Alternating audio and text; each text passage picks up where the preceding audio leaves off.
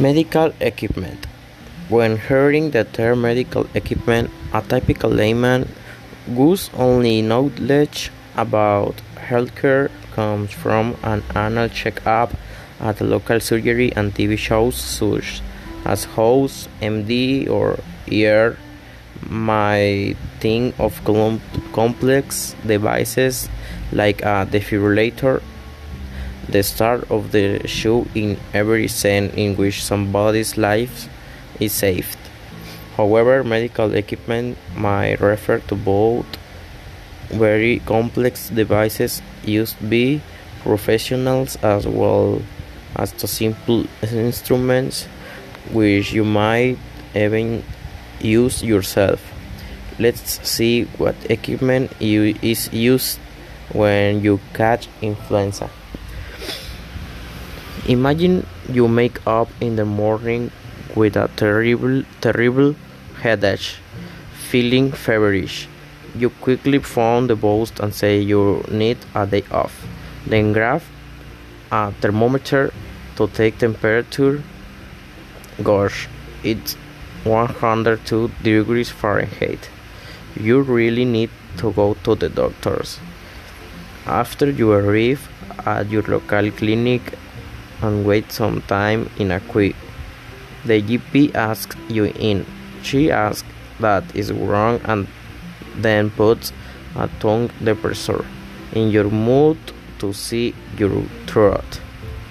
Then she asks you to take off your sweater and uses a stethoscope to listen to your chest. Finally, she tells you that you have cow the flu, prescribes you some medicine and says you must stay at home for a couple of days. As you can see, several pieces of equipment are used even in such a common procedure like diagnosing flu, some of which you may even have at home. What about other examples?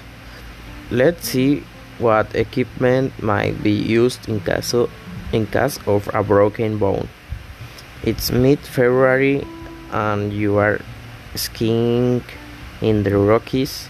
You are having an amazing time, but you fall and feel terrible pain in both your shin and your arm.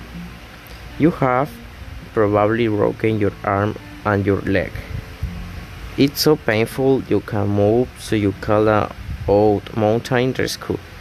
They come by chopper, put you on a stretcher, use a splint to immobilize your limbs and take you to the hospital. You are told you have broken your leg and it's put in a cast.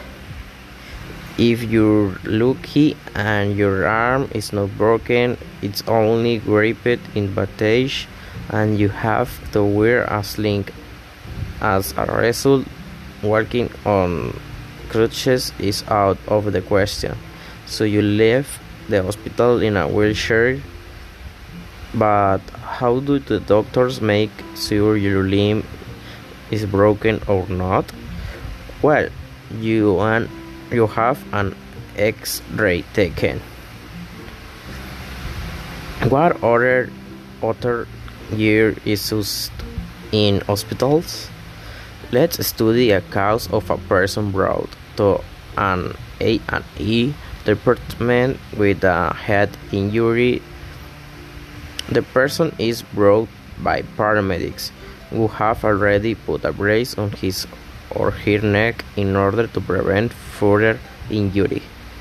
Firstly, diagnostic equipment is put to use in order to check the person's condition.